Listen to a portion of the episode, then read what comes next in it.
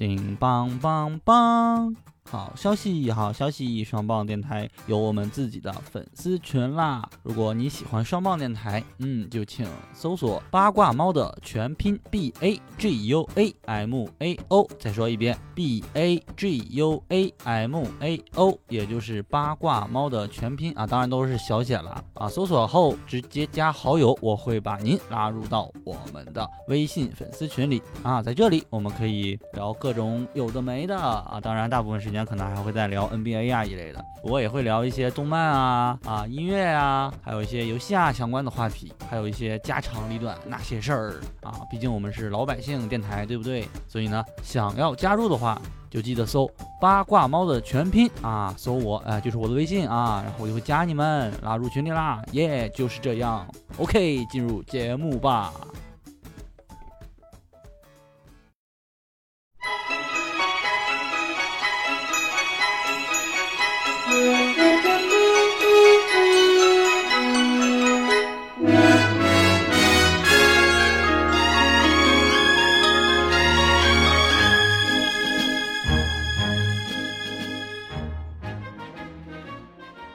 大家好，欢迎收听双棒电台的这个阅读时间的节目啊。然后呢，今天呢，我我也请来了一个特别的嘉宾啊，因为那个上次录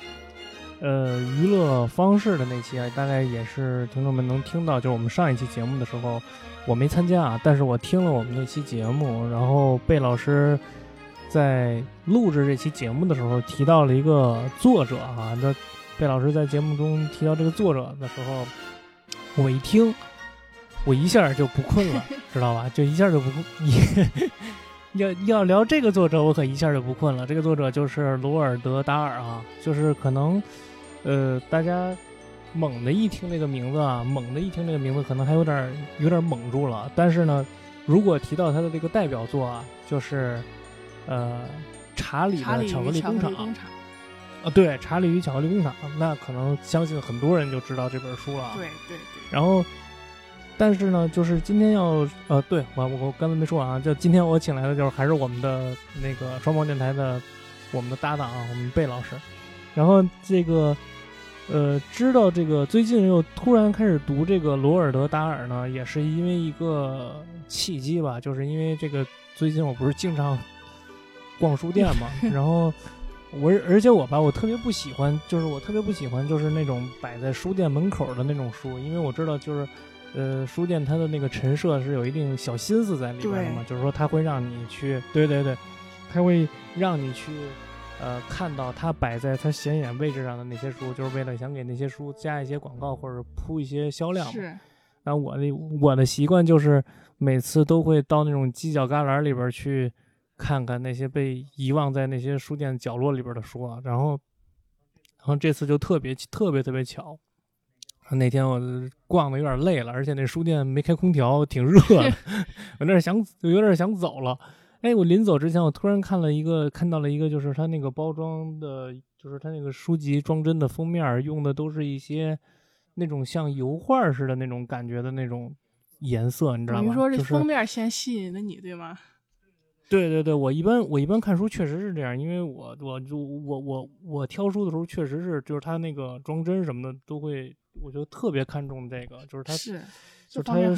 是是，对，真的很重要，它是否吸引我？哎，我一看，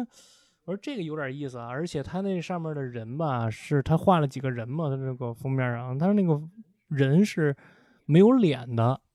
就是他那个脸是用一一就是一个一一个一个色块去代替了。我说这有点意思，然后我再一看那个作者就是罗尔德·达尔，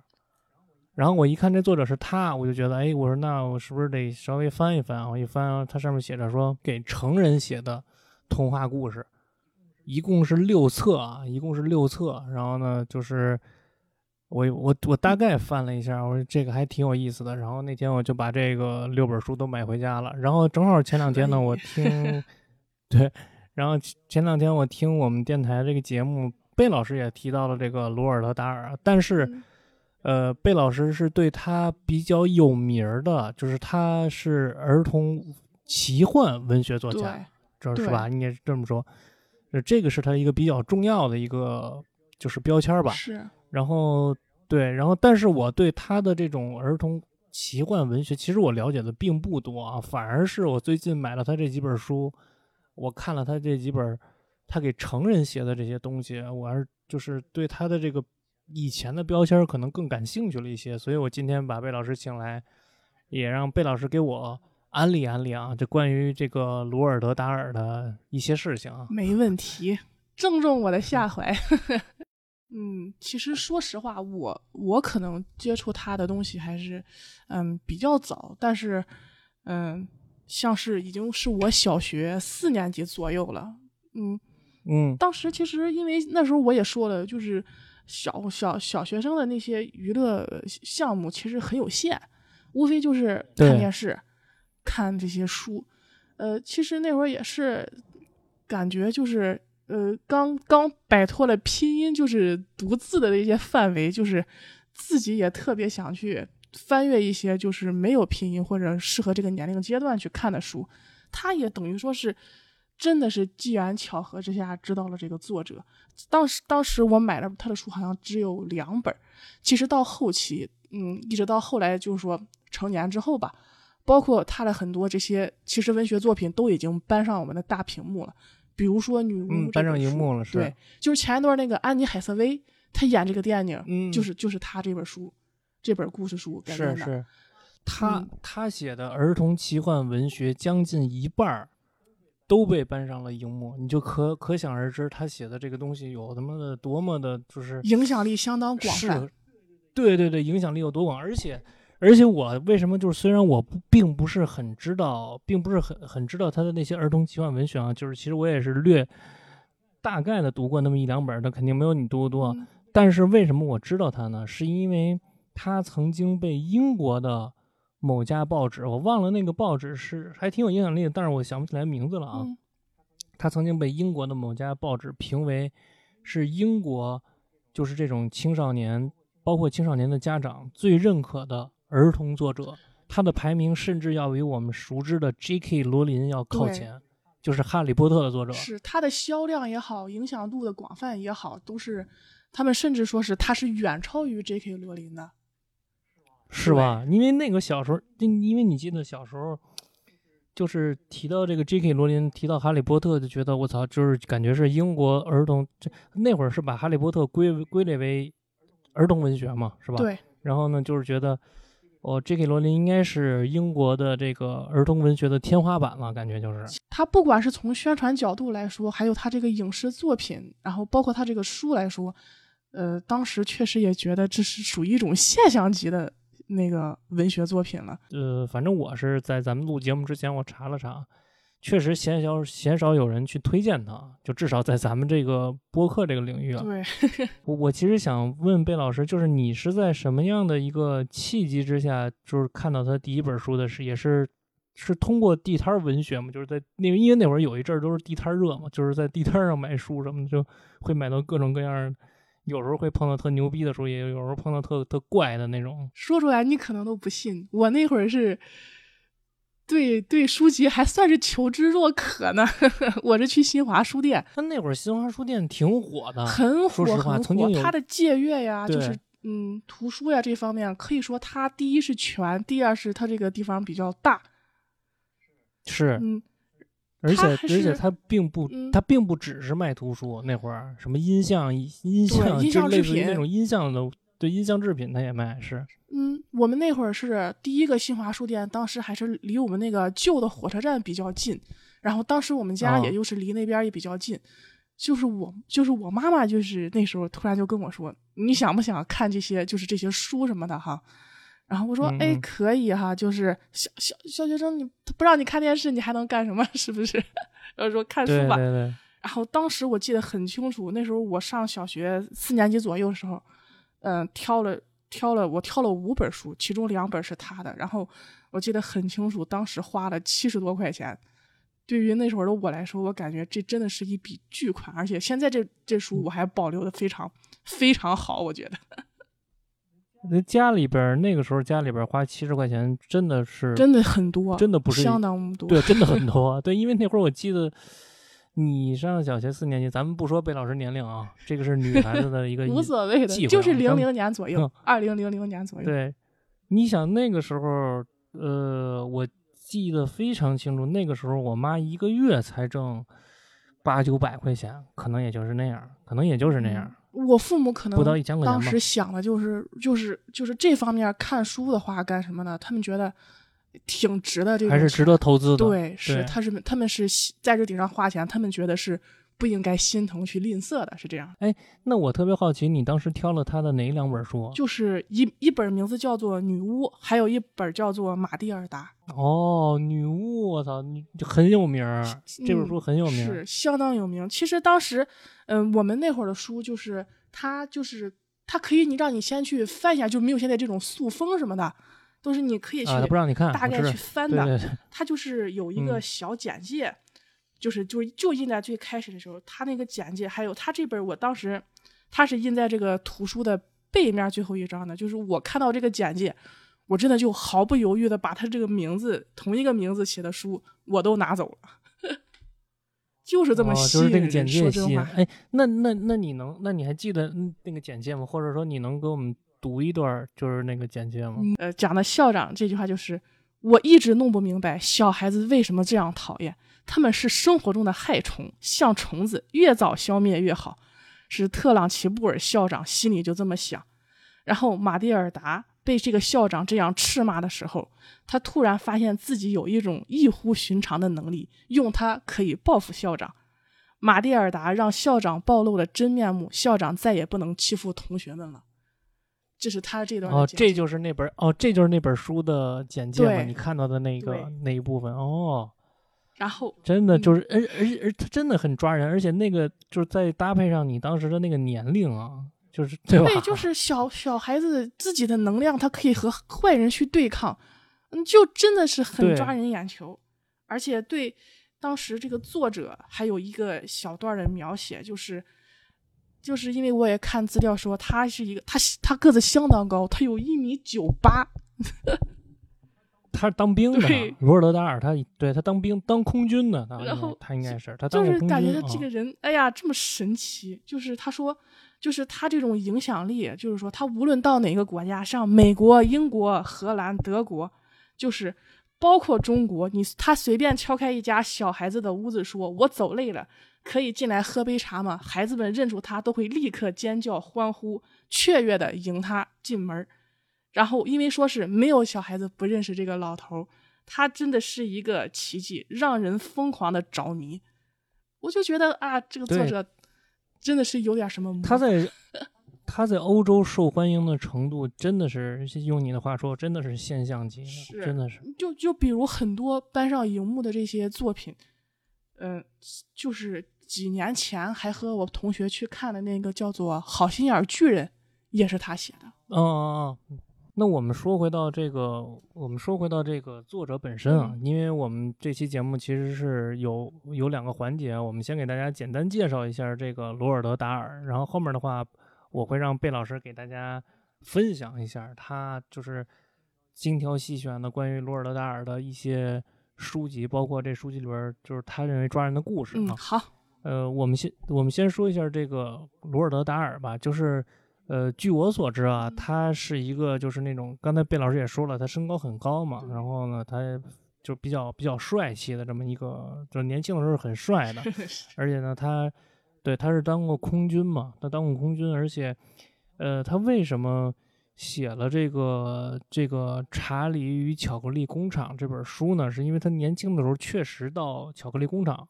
干过。就是他跟年轻的时候干过很多很多事情，也干过很多职业啊。是嗯、他通过他的这些职业，就包括他空军也好，他在当兵的时候，其实他差点死了啊。他当兵的时候其实差点死了，然后、嗯，二战呃时期，对二战时期是很残酷的。然后他无论是当兵也好，还是做呃各种职业也好，他都从这些当事情当中吸取了养分啊。我觉得这些是他之后能够走上写作这条道路，成为一个作家的一个比较关键的一个一个点吧一个。契机。也对，一个契机。嗯，然后关于他吧，就是刚才其实我们前面也，我们前面也说了一些，就是比如说他的书被翻译成了五世界上五十多种语言啊，你就可以想象，就是像贝老师刚才说的，说他的受欢迎程度是现象级的。那他的作品被翻译成五十多种语言，你就想想有这么多种语言的国家去翻译他写的书，那你可以想象他的书中是他的书啊，就是他的作品有多么的受欢迎，而且。呃，虽然我只看过他的儿童奇幻文学当中的一两部作品啊，那当然，其实其中一个就是《查理与他的巧克力工厂》。那我我的感受是，我觉得他的东西都会让小孩很有呃同理心，就是他在读这个他的作品的时候，小孩会把他自己带入到那个呃主人公里边去，想象的这种空间里。对对对，而且没有什么违和感啊。没有，我一直觉得我就跟着查理在冒险，在进这个巧克力工厂。他的东西受欢迎是有一定道理的。对，嗯，然后剩下的其实我对，呃，他了解的就不是知甚多了啊。这不知道贝老师有没有什么想要补充的？其实，嗯，说到这个巧克力工厂的时候，因为你跟我说这件事儿来录播的时候，其实我心里是挺激动的，你知道吗？因为我真的很喜欢这位作者。然后，当时我就去查资料，然后翻我这些看的书，然后也是查到一些当时写作的背景吧，就是他为什么会写作呀什么的，就是尤其是儿童奇幻文学上面，他会有这么多 这么这么棒的作品吧。然后就是，呃，回到你刚才说那个《查理与巧克力工厂》，第一个就是因为他跟这个巧克力工厂，他确实在里边任职过，他这个人写出的人这些灵感呐什么的。都是非常发达的，然后他也会给这个巧克力工厂一些建议，并且他这个建议受到了当时的这个公司的这个巧克力工厂这些公司的这种欢迎，以及对他的这种赞扬，对他来说也是一种嗯触发他的灵感吧。所以他就写了两本，一本是那个《查理与巧克力工厂》，还有一本是《查理与查理与升降机》，我记得是这一本书，这是他的两本。哦，这这个我还真没看过，这是没。等于是他跟那个巧克力工厂是相辅相成的，等于贝老师说的意思就是巧克力工厂也给了他一些正反馈，能够让他在他的书里边去提供了一些素材吧，可以这么说。好像应该是那一本，应该是我，因为我买过来可能是我懒哈，我还没有翻阅，但是我看的介绍应该是后期发生的一些事情，就是他已经呃继承这个巧克力工厂之后的一些事情了。哦，所以说可能就是说，但是他的这种传阅程度肯定还是没有这个，呃，巧克力工厂这么广泛的。所以就是大家如果不了解、不知道的话，也是很正常的。他为什么会走上写小说的道路？就是他其实幼年时期，他也非常的喜欢，就是听，就是母亲给他讲这些故事。就是可能因为他虽然是一个，他虽然就是出生在英国、长在英国，但是他的祖籍是在挪威。就是他和他父母都是挪威人，他小的时候经常听父母讲一些当地的这些，嗯，不管是神话故事还是这些小民间流传的故事，对他来说都是一种素材的积累，所以他这将来的时候会把它收集整理出这么多的文学作品。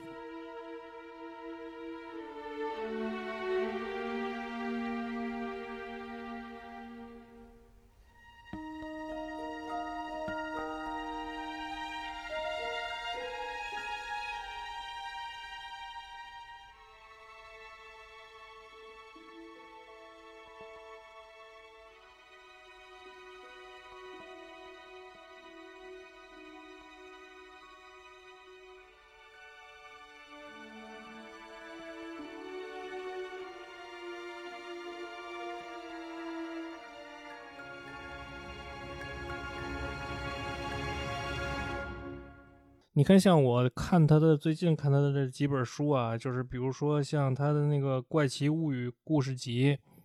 然后像那个呃《待宰的羔羊》，就这些书，对你给我分享过，对对对，就这些书，它都有一点那种 黑色幽默，对黑色幽默，或者说那种那种就是怪诞一些，对怪诞的那种。故事确实是这，我觉得这可能跟他小时候经常喜欢听这种故事，可能 确实分不开啊。是他这个人其实涉猎面是相当广，他的这些审美啊，或者是这些 主意啊什么，其实他也是一个美术收藏家，还有鉴赏家，他对这种啊审、审美是要求也是很高的。而且他是自学的，对对，自学成才。然后他因为自己孩子的好像是有一些，当时是因为一些疾病啊什么的，他还参与过一些医药的研究，然后研发出来了一些药物什么的，直至他的儿子康复。我都说这个人真的妈天太厉害了，这个人就是很多人根本就是我感觉医生可能终其所有也不知道能不能达到其中一个成就，但是他竟然老天竟然给他开了这么多扇门。我们对于罗尔德·达尔的这个人的介绍啊，就我们就介绍这么多。然后我们下面就让贝老师给大家介绍介绍关于他的奇幻文学。那个贝老师简单说几个，呃，他比较推荐的书跟其中比较抓人的故事啊。其实我嗯，我给大家也嗯，就推荐三本吧，因为小孩子的话嗯，太太多，他估计也看不完，一时看不完，就说三本吧。是的，第一本我给大家推荐就是我刚才说的，就是《女巫》这本书。我推荐这三本书，其实说实话都是因为他们也有相应的这些影视作品。就算小孩子可能他一时看书他看不进去的话，他也可以去看这些电影作品，来给他就是嗯，丰富一下想象空间。但是如果我觉得第一遍的话，最好就是可以阅读文字，因为正是他对这种思维，就是刚才说咱们想象力啊、思维啊、好奇的这种是锻炼你想象对空间的。正是他成长的时候。我说第一本书就是《女巫》这本书，是因为我小时候第一本看的这个书。我当时说实话，第一次看到这本书的时候，他真的有的人说，可能有些书看到中间，你觉得才把你的这种兴趣勾一勾起来。他真的是开篇就是王炸那种，他会跟你说，嗯，很简单的举个小例子吧，就是非常开头的时候，就是他写的是，嗯，大家可能在普遍情况下认为女巫就是一个穿着那个黑色的斗篷，骑着扫帚，又戴了一个特别尖尖大大的一种帽子，傻里傻气的在天空上飞来飞去的。但是他现在说，我跟你说的是真正的女巫，绝对不是什么童话，也不是什么想象力的东西，它就是真实存在的。你们一定要竖起耳朵听好，记住。然后我就开始往下看了，就是这本书，你要说，嗯，有点那种恐怖什么的吧，它其实它有一点点，但是我觉得真的不影响这种阅读体验，它会让你觉得啊，虽然有一点害怕，但是我还是特别想往下看，就是这种感觉。我真的是一晚上我就给他看完了，就是那么小的年纪，我一晚上就把这本书看完了。他大概讲了一个什么故事呢？你可以就是简要的描述一下他大概讲的故事。其实我感觉这个故事有一点儿他个人的缩影，他就是讲就是主人公这个小男孩儿，呃，父母就是因为一点意外出事以后，他搬到了自己的老家挪威，和姥姥一起生活的故事。然后在生活的期间，就是姥姥会给他讲很多，就是嗯一些童话故事，或者当时也就是我刚才说的，就是一些小小当时坊间流传的那些小故事，就是每天讲这样一个两个，然后直到有一天姥姥给他讲了女巫的这个故事，他说挪威其实就是有真正女巫的地方，然后就是要告诉他，真正的女巫就是和普通女人就是你看不出来差别。就是要告诉你怎么去区分这些人，为什么要去区分这些人呢？因为他们对小孩子特别的不友好，就是他们的理念就是，嗯，消灭小孩子嘛。所以说就是，对，这么这么可怕呢？对，当时烤觉得天啊！小孩啊但！是我就是想读这 种，就是他们甚至有一个，他们嗯有一个女巫大王，他们甚至每年会组织一场，就跟公司团建一样，就是 不杀小孩派对是吗开派对不是开派对，其实类似于咱们现在说的，就是呃，开一个就是那种会议，就是全地区的，就是全世界的这些女巫都会来这个地方开会议，他们会汇报自己今年的工作，消灭了多少小孩子，然后每一每一年就是他们也会就是交流自己的这些研发的新的这种方法，就是比如说，把小孩子变成什么或者怎么样怎么样，就是这些交流方法吧。就是这个大会上他们会讨论这些，然后讨论完以后，就是就是嗯，任务也要下达了，就是你们又开始新的一年，就是消灭小孩的任务就开始了。然后最后就是因为这个小男主人公是误打误撞的闯进了他们开会的会议室，当然这个女巫大王也把他抓住了。他他很不幸的是，他被他被他新发明的药变成了小老鼠，但是很幸运的是，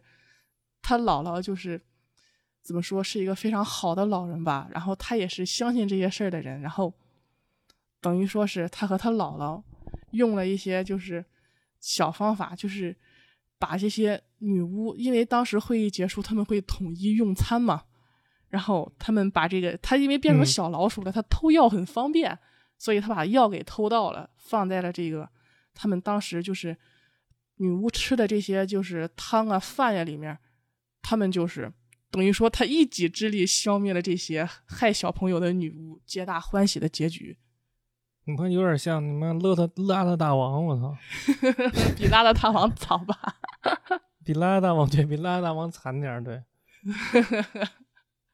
其实其实结尾，嗯，我觉得还挺好，没有说是因为他变成小老鼠了就觉得怎么不怎么，还有什么的，因为他和他和他姥姥就是，还就是女巫大王，就是因为就是。太突然的事件了，就是好多东西也没拿走，还有一些可能有些女巫也没有没有来到这个会议，然后他们的意思就是说拿到了女巫这个通讯录的名单，他们要去世界各地消灭这些残害小朋友的女巫。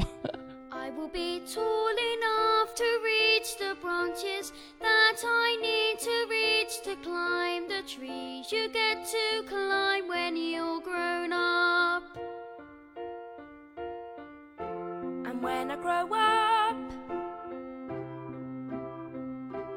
I will be smart enough to answer all the questions that you need to know the answers to before you're grown up.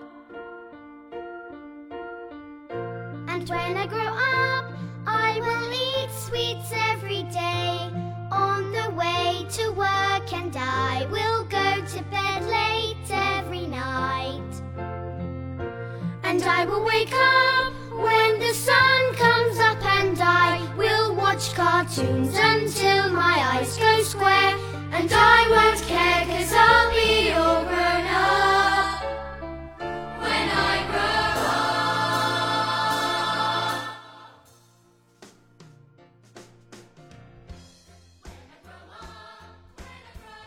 哎，说的还有点兴奋，叫我叫我 第二本给大家推荐这本，就是我刚才提到这个马蒂尔达。嗯，它也是有这个电影的，它也是有这种嗯影视作品的。就是它其实讲的这个小姑娘，天才的小姑娘，因为这个家庭的问题，她是一个不受重视的人，就是她父母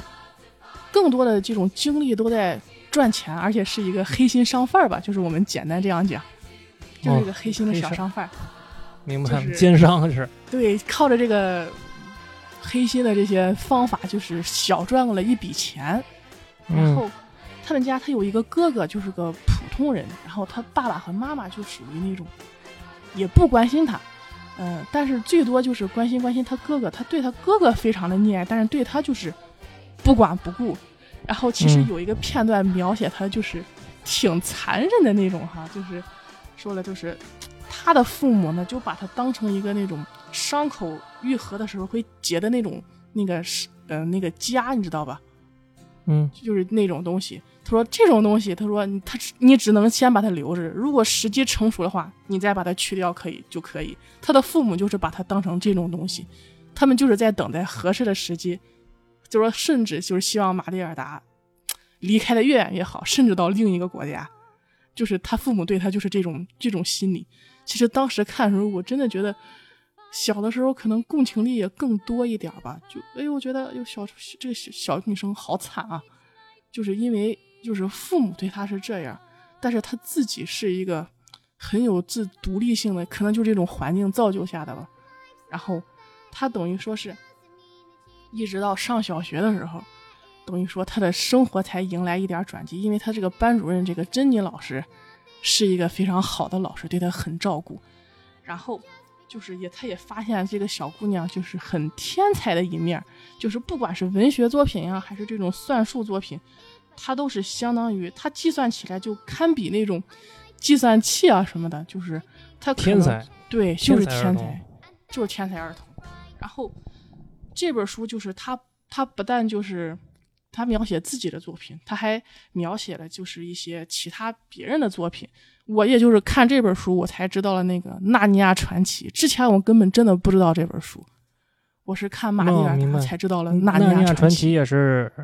很经典的一个作品。对对对，很经典。对，然后还介绍了那个《远大前程》那本书，这是我第一次买的一个成人向的那个文学，至今我都没有看完。然后我就觉得这本书真的带我见识了很多很多。它不但就是讲了一个小姑娘靠着自己，然后去成长，和这些父母对抗，就是因为她父母有时候对她说话很过分，知道吧？嗯，就是啊，小姑娘就是不要这么多嘴，就是就应该看见嗯，就就反正很不待见他那种，就是啊，你就该看你就是看见人听不见声音这种，就是他就类似于这种，你最好话都不要跟我讲这种。然后嗯他有一次就是，就是他就是因为太生气了，然后他爸爸他把他爸爸就是经常染黑发的那个黑发膏换成了他妈妈用的那种，因为他妈妈染那个金色的头发嘛，就是两种掺在了一起，然后就是染出来那种颜色，就是哎呀黑一块儿金一块儿那种，就是乱七八糟的那种。然后他爸爸自己还不知道，然后他又在他的帽子里面涂了一圈那种咱们说的那种特别粘的那种胶水吧。他晚上他这爸爸这是要这是要给他爸整成地中海，这是要是回来以后就 只能把这种嗯就是帽子拿剪刀剪掉，你知道吗？嗯就是这样，就是他用这种小方法、小自己的方式去这种解恨解气，就这种。我觉得这个小姑娘就是她，真的是小小的人特别厉害，然后特别的坚强，她也特别的，我觉得从小就很崇拜天才吧。真的是让我觉得，就是她居然是一个很普通的小姑娘哦。就是后来，然后也解释她说，可能是因为大脑过度就是异于常人，然后又得不到这种释放嘛，因为她年龄小，她跟着那种刚上学的一年级小朋友在一起，其实她的智力是完全可以跟得上初中高中生的。然后，但是他那会儿的时候就只能这样，所以可能是因为太空闲了，所以产生了一点小小小小的那种超能力，就是他可以隔空。就是控制一个比较轻一点的小东西，然后因为当时，嗯，就是有一点没有讲的，就是他的班主任珍妮老师是校长的，算是那个侄女吧。然后他他在他那个珍妮老师父亲死了之后，他霸占了他的房子，把他给赶出去了，等于说让他从小就是在外边，就是住的就是也不好啊，也不什么的哈。然后就是校长把珍妮老师的房子霸占了。对，因为他们俩是就是估值关系，哦，明白明白了，明白嗯，就是珍妮老师的爸爸死了以后，他把他的房子给霸占了，不给他，懂了。然后就是赶出去以后，就是马蒂尔达知道这件事儿以后，他就利用自己这种特异功能，就是帮助了他，就是行侠仗义了。对，就是校长在上课的时候，就是他就是粉笔嘛，就在黑板上写。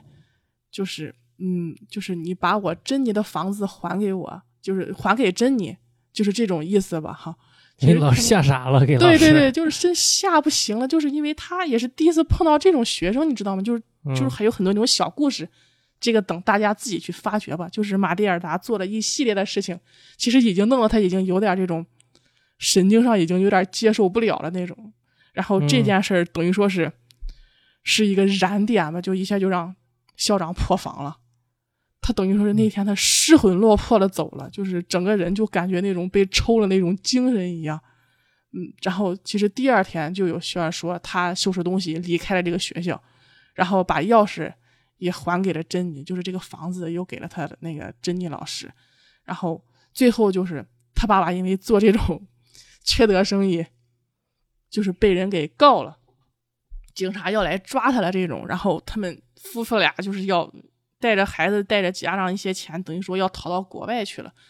然后他跟爸爸说：“他说能不能不走啊？怎么怎么怎么回事哈？”其实他爸他，然后他老师，他珍妮老师也说，可以是他挺喜欢这个小姑娘的嘛，就是就是不介意的话，就是他想去收养这个这个马蒂尔达，因为他帮了自己很大的忙嘛。然后他爸妈就觉得，那正好呀，就是是不是还少带了个累赘？他行行，他累赘啊就是那种 根本就是像是抛那种抛垃圾一样，就那种啊，行行，你觉得行就行，不带你正嗯好。就是就是父母就是带着他的哥哥，就是开着车就走了，就就人家说就是最后就是只他哥哥还就知道跟他回头就是摆摆手，然后他父母真的是看都不看就走了。我操，这个是不是也有点那个？我没看过这书啊，嗯，对对对，挺黑色的。然后他这个书是不是也有点欧洲重男轻女的那个劲儿？我感觉，其实我更感觉的是他父母根本也不在意什么，就是只在意钱这种。啊，就是说他那个其他的孩子他也不在意，他可能等于说是，嗯，可能也就是他对他哥哥是正常的，因为他觉得也也有点你说的那种重男轻女的那种感觉在里面，就觉得他的儿子要跟他一样继承他的这个事业嘛，挣钱嗯什么的。然后他就觉得他女，因为他女儿小时候说过一句话，说就是爸爸你这样做是不对的，就是你会受到谴责的，怎么地怎么地。教 教他父母怎么做人。对，就就本来不待见的，这更不待见了，就是这种。嗯嗯，其实他可能说是他这种父母，其实我感觉可能对谁都不会说是很上心啊什么的，只是他这个女儿实在是太优秀了吧，所以说他也是对他这个女儿感觉就是他也不发现，他也就是没有就是在别人看来这种这种天赋啊天才哈、什么，他们俩一点感觉都没有，他们就甚至觉得。看书怎么了？他们觉得读书就没什么用，会认字儿就行，会算账就可以，就这种。哦，是我明白了，就是两个他妈的钻钱眼儿里边的。对，就就一个小细节，就是有一次就是偶然之间哈，然后他跟他儿子说，他说，嗯，你给我算算多少乘以多少是多少嘛？然后马蒂尔达脱口而出，他有点不信任，然后他又说，那你再算算多少加多少是多少？然后他又就是就是算出来，马上就算出来了嘛哈，然后他就觉得。哎，这这小姑娘她是个小骗子，她她偷看我写的这些东西，你知道吧？然后怎么？地怎么地，她她她根本就是不分青红皂白，这样就是把她女儿给骂的，就说她是小骗子啊，你怎么地怎么地，你偷看了我这张纸，然后怎么样怎么样怎么样，就这种。这个这这个这个还是挺残酷的，但是我觉得他这种描写就跟那个《哈利波特》那个还挺像的，你记得吗？对他那个姨父，对吧？对对对对对对，你说这个说的时候，我一直在想，我就想特别像那个，但是人家是姨父，就虽然那个姨父也挺操蛋的，就是挺挺挺狠挺心狠的啊，但是人家是姨父，这个马蒂尔达这个是亲爹亲妈，对，就就是你感觉不像，你你当时我看这本书，我这这世界上怎么会有这样的父母？就感觉跟后后后爹后妈似的，后爹后妈也不这样。就正常情况下也对不会这样，好像是是是，然后他真的是那种，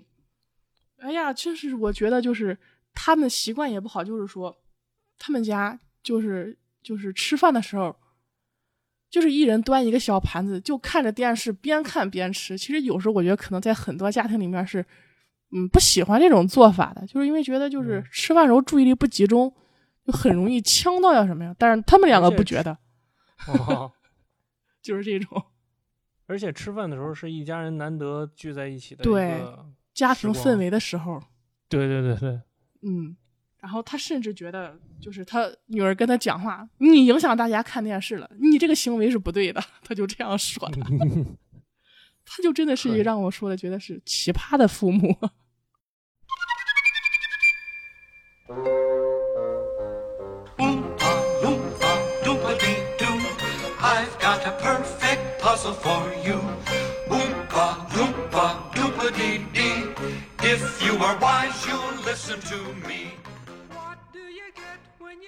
贝老师给我们大概讲了讲这个故事啊，但是小时候看这个还是会觉得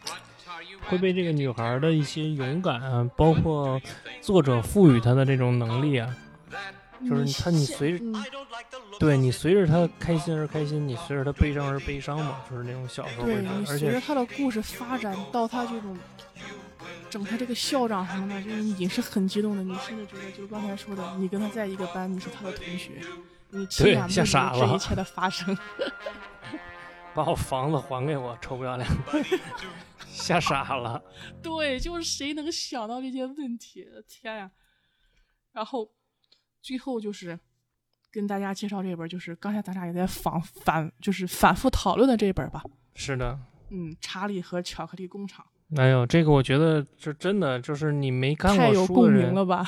就你没看过书的人，我觉得你可能就是你没有阅读习惯的人，我觉得你都有可能或或许从某个渠道都听说过这个作品啊。任何一个渠道你可能都听说过这个，因为嗯这个作品实在是太他妈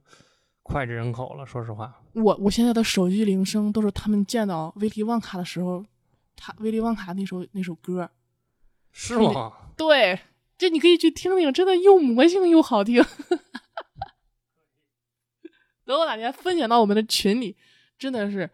我就是就是就是就是星辰说的，这这部一这部文学作品，不管是从文学角度来说，还是从这个影视来说，都是一个特别让人觉得惊奇的一部表现作品。就是它一共有，它最早的时候拍过一部，然后我在 B 站上见过，但是那部我还没有看。然后最新的这个就是大家都比较比较嗯熟悉的这个就是呃约翰尼德普的这一版了。我们说回来，说回到这个查理与他的巧克力工厂啊，嗯，这本书还是让贝老师说一说其中哪一个部分吧，因为这个书我觉得不用再介绍它的故事了啊。呃，电影上翻译的是那个奥伦帕伦那个小人儿，就是他是那种小人儿，可能就一拃长的那种，在就是呃旺卡公司，因为就是他的这些配方什么的，就是被人偷走啊或者怎么回事，他也再也不雇佣这些普通人了。但是大家看到他关了有几年以后，突然之间他那个烟囱又开始冒烟生产了，而且开始向外边源源不断的输送这些产品了。大家好奇是，嗯，谁又去了他的工厂？就是谁又有幸被他招进工厂了嘛？然后后来解密的是，他一用的是这个奥伦帕伦人，然后二用的是那些小动物帮他，叫小松鼠帮他刻那个榛子仁嘛。然后很很抓马的一个环节就是这个小姑娘，就是她有点那种，就是父亲很有钱，说一不二，就是他要什么就是我姑娘要什么我都要满足她这种。然后他就看到了这些小动物，就是在就是小松鼠在这儿剥这个榛子仁儿，而且它还会分类，你知道吗？就是好的会到这儿，然后坏的那一批会回到这个通道到那个垃圾垃圾站里面，就是他会这样分开嘛。其实说实话，你搁着任何人看见这一幕，都是很震惊、很震惊的。就是不要再说这种小孩子了，他就跟他爸爸说：“我一定要这种小松鼠，你必须得给我弄一只这种小松鼠。”然后他爸爸就是和和和旺卡商量嘛，然后肯定是不能同意了或者怎么样，然后小姑娘就生气了啊，我一定要去，那你不给我，我就自己去抓。然后他就不小心就掉到这个分拣榛子仁的这个机器里边了吧？哈，就是很就是很黑色幽默，就是他就是就是掉在了这个有一只小松鼠的面前嘛，就是小松鼠怎么甄别这个榛子仁是好是坏，他会先敲两下。就是拿手在他顶上敲两下，然后他在他面前了，小松鼠也拿指头就是敲了敲他的脑袋两下，最后给他归类到那个坏掉的榛子仁。其实这个画面让我觉得，哇，这个太抓马了，就是就是就是侧面就反映这个小姑娘她被宠坏了，她和那些坏的贞子人是一样是不合格的，就是他们父女俩都去都到了那个垃圾桶的里边了。还有就是那个小人，就是他不但在工厂里面管着这些生产流程啊，这些咱就不说了。就是他们还有很多很多分工，就是他们还有人是那个汪卡的心理医生，就是从头到脚，可能所有的这些部门啊什么的，就他们就都满足了。而且他的他的报酬是什么？记得就是那个巧克力。对对对对对，就是巧克力。对，然后我就觉得这个环节是让我最怎么说吧，其实对于当年我的来说是震惊我一百年的。哦，你觉得这个设定很很很吸引你是吧？对，小孩子真的就是会被这种设定吸引吧。贝老师推荐了三个啊，三个关于呃作者写的儿童奇幻文学的这么一个比较能打动他的故事啊，包括这个故事的一些简介。然后，呃，我在节目的最后吧，我给大家推荐推荐他写的这种成人的短篇的童话故事啊，就是因为我觉得这个可能相对来说没有那么的，呃，他的知名度没有那么广，但是他写的东西真的真的值得一读啊。那，呃。我就先我就先说这个最近这两天我一直在看的这本书吧，也是前两天我把这本书分享给了贝老师啊。这个这本书的名字叫《待宰羔羊》，待宰的羔羊。我一开始我把它和《沉默的羔羊》弄混了，你知道吗？我说啊，这个差距这么大的故事是一个人写的吗？然后我就看了，对，看了之后发现不太对，是吧？是，就是我，嗯，我真的没有想到他真的还写这种。成人给成人看的这种童话故事嘛？哎呦，他当时我还跟你讲了，我说，哎呦，这个故事看的我好像有点压抑啊什么。他这个写的真那么好，而且他现在这种短篇故事吧，特别适合，呃，特别适合现代现代人的这种生活节奏啊。首先，我为什么要推荐就是他写的这些给成人看的这些短篇故事？因为它特别适合现在成人的一些生活节奏。你比如说，现在大家都很忙，是吧？通勤路上，你可能看完。就能看完他的一个短篇故事。第一个故事，咱们就说这个待宰羔羊这个事儿。就这本书里边有一个短篇的故事，就叫《待宰的羔羊》。这个故事呢，其实是讲一个什么事儿呢？是讲一个一对夫妻啊，一对夫妻。然后呢，这个呃，这个男人是个警官，可能就这对夫妻他们的感情其实早已经不和睦了啊，但是。他牛逼就牛逼在，他在这里边给你设了一个钩子，就是他没有说，就是就是他没有说他们的感情具体是怎么不和睦，你可以想象，也有可能不是不和睦。然后这个妻子是非常爱这个先生的，然后他每天都在这儿给先生做饭、织毛衣。你可以想象那个空间有家里边有炉火，然后先生跟往常一样下班回家。然后跟他的妻，他的妻子跟他说了三次，说我去给你做饭，然后这男这个男主人公都没有让他去做。最后一次的时候，是没听见还是说就是阻止说你先别做饭了？还是对对对，阻止了，说你先别做饭。啊。然后最后一次的时候，这个巧特别特别巧妙，他设计的就是最后一次的时候，他说男主人公离这个女主人公很近的地方跟他说了一些什么话。但是这个作者没有写他说了什么话，嗯，也不讲他具体听见没听见，对，也不讲他具体听没听见，嗯，然后呢，这个就就特别让人吃这个空间啊，就是他给了你一个很大的一个遐想的空间，你知道吧？哦，是，对，然后呢，那个妻子就问他说：“那我现在能去做饭了吗？”然后她那丈夫也没有阻拦她啊，就让她去做饭。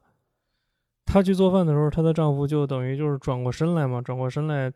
背冲着她。他的妻子从厨房里边拿了一拿出了一根长长的羊棒骨，这是她从下午的时候就已经把这个羊棒骨给拿出来化冻，准备晚上的时候做给丈夫吃的，知道吧？哦，我们并不知道他跟他妻子说了什么，但是他妻子这个时候拿着这根羊棒骨站在她丈夫身后。用尽全身的力气，拿着这个羊腿啊，应该是羊腿，从上至下冲着她丈夫的天灵盖砸了下去，啊！然后，对，然后这个丈夫就死了，就被打晕在地，然后就死了嘛，他就死了。这么大。死了之后，这个妻子站在原地愣了大概十几分钟，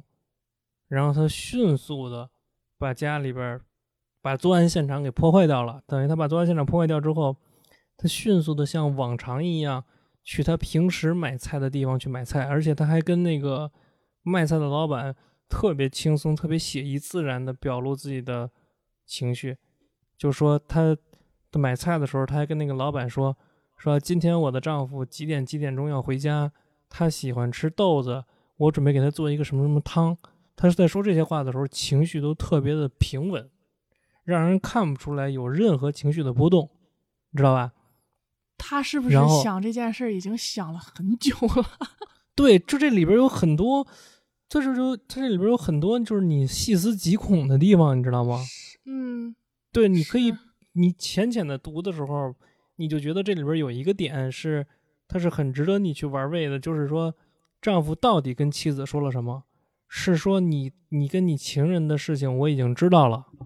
所以我们要离婚，还是说我们的感情不和，走到今天已经到极限了，还是说我的工作要保不住了？就是有可能是他说了，有可能说了任何一句话，你知道吧？但是这个他具体说了什么话，这个文章里没有交代。但就是知道他就是怒从心头起，恶向胆边生的这一棒槌，对，把丈夫打死。了但是她还想，但是她还就是装作了平时的那种买菜的样子，和人家闲聊什么的。对，而且回家之后，她马上换了另外一副面孔，把电话打到了警局，因为她丈夫不是警察嘛，对吧？嗯，她把电话打到警局，说我的丈夫被人谋杀了，啊，肯定是因为他在执行任务的过程中得罪了某些人。我在出去买菜，对我在出去买菜的时候，有人闯进了我家，把我丈夫给谋杀了。嗯，是因为当时的那些不管是警察环境啊，还是什么的，不可能有那么精细的这种，就是解剖时间呀、是什么的。嗯，不是你听我说啊，最巧妙、最牛逼的这个最后那个反转特别牛逼，就是警察到了他们家之后，呃，看到他那个失魂落魄的样子，大家都去安慰他嘛，安慰那个妻子嘛，对吧？然后那个妻子说说说说那个，我特别特别感激你们安慰我，如果我的丈夫还活着的话，他一定不会允许我让你们饿着肚子结束你们今天所有的工作，所以我想给你们做上一顿晚饭。我也请求你们能够在我家吃完晚饭之后再离开，啊，至少这样的话，他说至少这样的话，我还能够表达一下嗯我的对你们的感激之情。对表达一下我对你们的，一是表达一下我对你们的感激之情，二是我也能够对得起我丈夫活着的时候的他一贯的一个做事风格吧，就是我们家的待客之道，就是这意思。然后特别特别讽刺，那个结尾特别讽刺，他把什么做给那些警察吃了，你知道吗？她找老公的肉吗？不是，你想一想，她老公的情人吗？我刚才提到的那个东西，羊。对他把作案工具当成做成哦菜给那些，对，懂了吧？所以作案工具就消失了呀。他们一嗯直在，他们不是那个时代，那个时代不是没有法医，你明白吗？啊，那个时代不是没有法医，那个时代是有法医的。法医已经说了，他是被一种钝器所伤，就是钝器嗯砸到后脑，完了导致他死亡的。然后他们翻遍了他全家都没找到这个钝器，明白吗？然后最后他把这能力太强了，我然后他把这一整根羊腿做好了，切碎了，分到每个警察的盘子里边儿。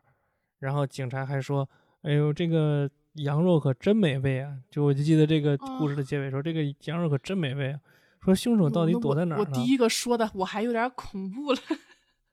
对，然后那个说说说这个凶手到底躲在哪儿呢？完了，另外一个警察说：“也许就躲在你鼻子下面儿。”说他们俩开玩笑啊，但是其实就是成成成成见是吧？那个字儿啊，对，一语成机。哎，我操！这个故事我看完了之后，我说这太牛逼了，这写这个这种小故事写的，这中间有很多次反转，然后呢，是就他的描写也特别到位。对，然后想想想想他之前在部队工部队服役的这些时候，感觉，嗯，也是把，他是也是有一些专业专业的技巧在在身上的。对对对对，然后然后我我分享第二个故事啊，我今天就分享两个吧，就分享两个，就分享第二个故事。第二个故事叫书店，然后这个这这个故事也是特别的，让我觉得我操，就是有一种到最后一刻的时候，你会觉得砰一下，就是那个反转，就一下就给你把你抓住了。其实你在看。嗯、中间部分的时候稍微有点走神儿了，就其实我在看中间部分的时候稍微有点走神儿了，嗯但是最后，砰一下就给你抓住了。就是一开始他说的什么呢？就是在一个，呃，英国的一个普通的大街上开着一家杂书店，而且是卖二手书的，知道吧？嗯嗯哎，这种书店呢，其实一般都挣不了什么钱。老板呢是一个大腹便便的、一个油腻的啊，一个中年男子。然后呢，他的助手的那个小姐呢，除了身材很丰满，其实也是一个长相普通的那么一个女性，啊，但是他们呢，却过着就是过着极其奢靡的生活，就是他们吃龙虾、住嗯酒店、出去旅游什么的，你知道吧？而他们的嗯钱从哪儿来呢？经营这么一家破书啊破书店。然后我再跟你讲，这个他们呢，实际上是靠行骗。这家啊书店，他们他们有一个业务，这家书店他们有一个业务，这个业务呢就是代写书信，但是呢，他们是没有经过这个，就是写，就是他们是没有经过这个署名人授权，自己去写的这个书信，明白吧？就比如哦说啊，我给你打个比方说啊，你前一阵儿你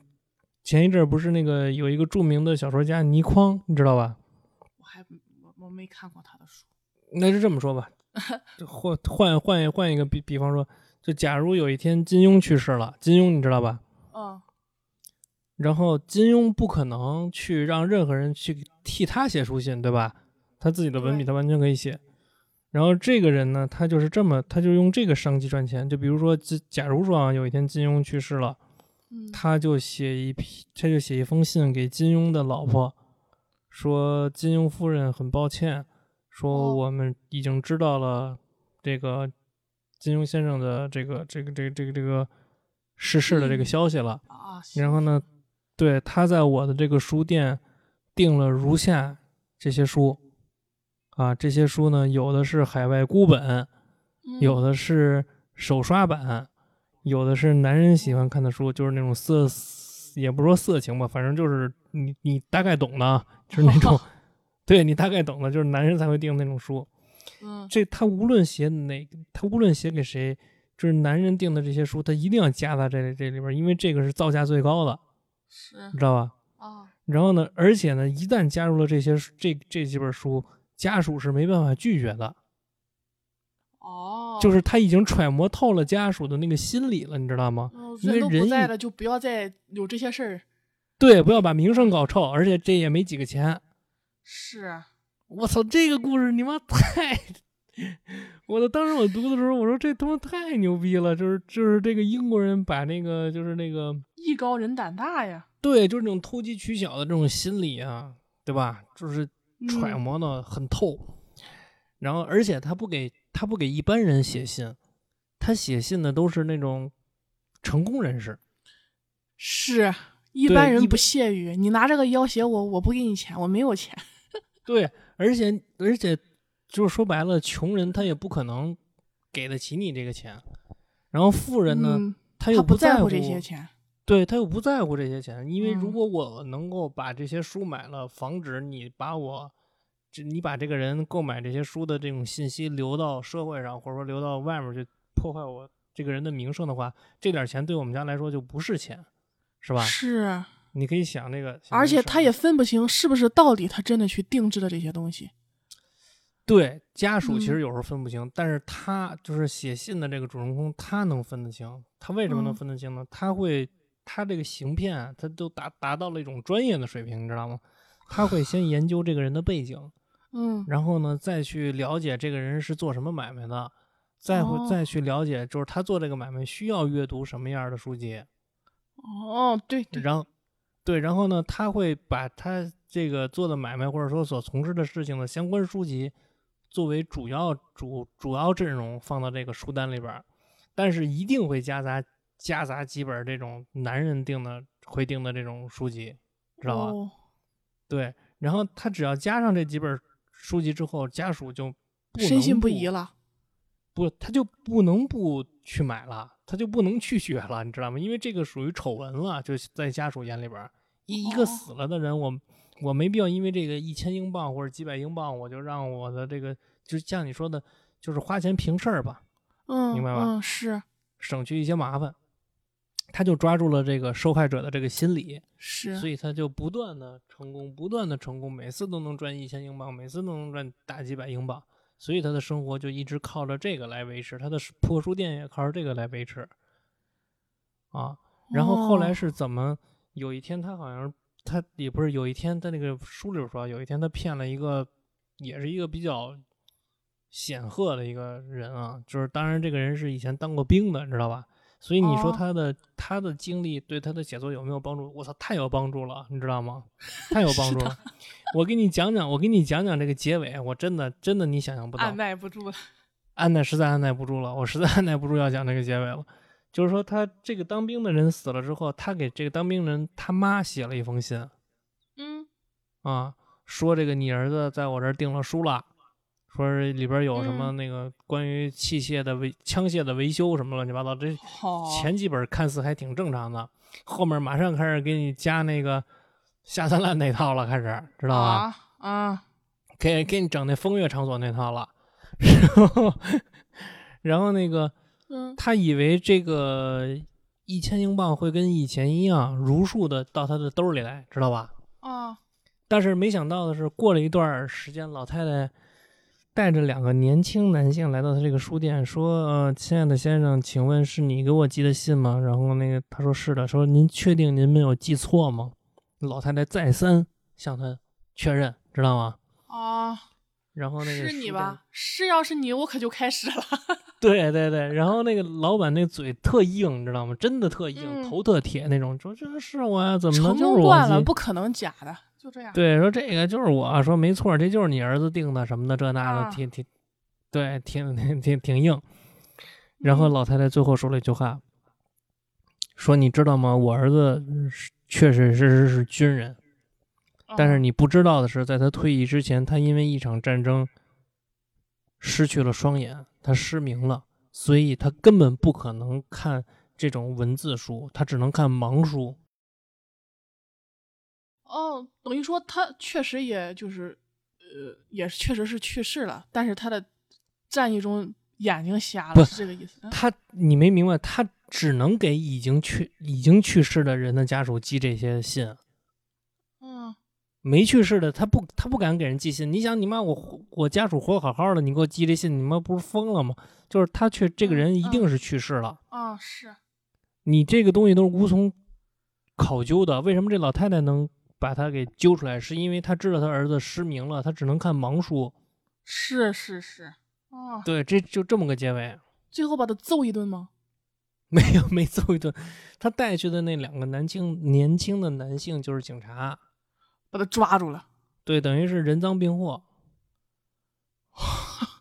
对，是这么个事儿，是这么个故事。常在河边走，哪有不湿鞋呀？对这个，我就给大家分享这么两个故事吧，就是他这个小说里边的故事，其他的故事都很精彩。然后呢，嗯，大家可以去买一本他这个小说啊，看一看。然后今天我们关于这个罗尔德·达尔这个作家，包括我们想给大家推荐的书，也基本上都推荐完了，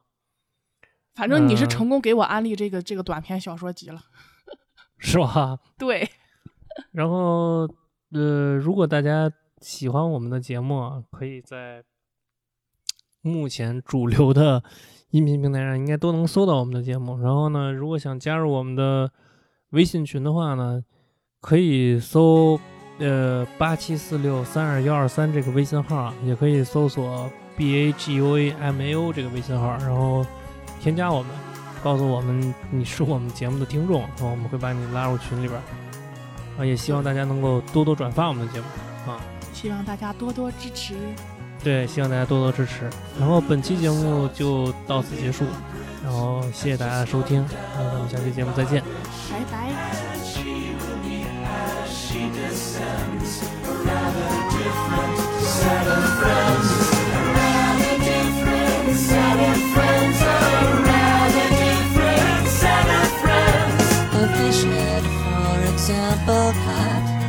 Morning from a alibi. An oyster from an oyster stew, a steak that no one else would chew, and lots of other things as well. Each with its rather horrid smell.